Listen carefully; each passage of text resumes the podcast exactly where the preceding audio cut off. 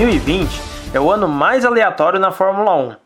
Sim, você é amante do automobilismo que acompanha a poliesportiva tanto no YouTube quanto no seu app de podcast favorito.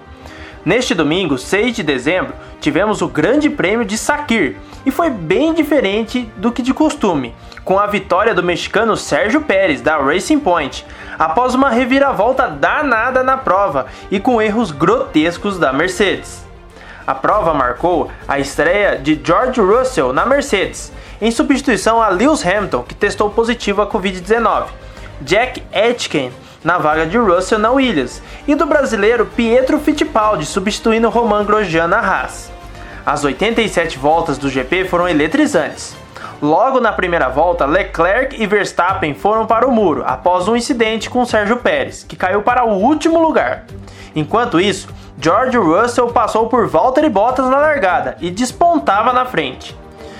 Com a primeira volta da prova, Russell abria volta a volta de Bottas. Já no meio do pelotão, Pérez escalava até voltar entre os 10 primeiros colocados.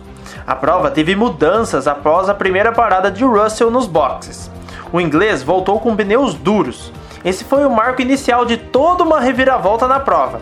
Após Bottas ir aos boxes, Russell tinha uma vantagem segura de mais de 7 segundos na volta 47, metade da prova praticamente.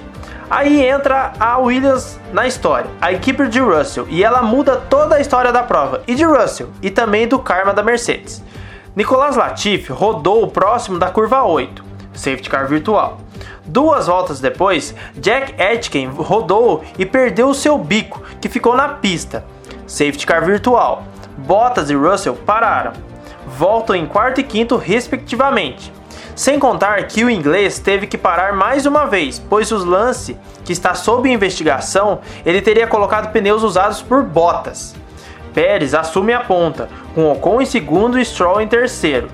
Após a saída do carro de segurança, George Russell passou por Bottas, Lance Stroll e Esteban Ocon e perseguia Pérez.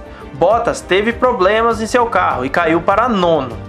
Contudo, quando se esperava que Russell finalmente pontuaria e conquistasse um pódio, o pneu traseiro direito estava furado. O inglês foi aos boxes e voltou em 15º lugar. Corrida na mão de Sérgio Pérez, que segurou e conquistou a sua primeira vitória na Fórmula 1 em 190 corridas na categoria. Esteban Ocon foi o segundo e Lance Stroll ficou na terceira colocação. Com o fim da prova, Lewis Hamilton continua com seus 332 pontos na liderança do campeonato. Valtteri Bottas é o segundo com 205, Max Verstappen é o terceiro com 189, Sérgio Pérez agora é quarto com 125 e Daniel Ricciardo quinto com 112.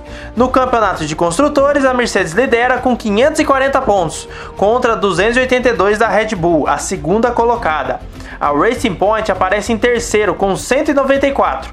Em quarto está a McLaren com 184 e em quinto a Renault com 172 pontos.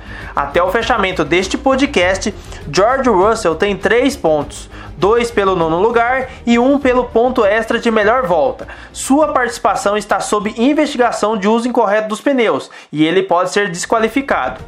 Um adendo: Pietro Fittipaldi completou a prova, andou no fundo do pelotão e teve boa participação. Encerrou a prova na 17ª colocação e está garantido para o último GP da temporada. O próximo Grande Prêmio é em Abu Dhabi, no circuito de Yas Marina, no dia 13 de dezembro, pela manhã, às 10h10 no horário de Brasília.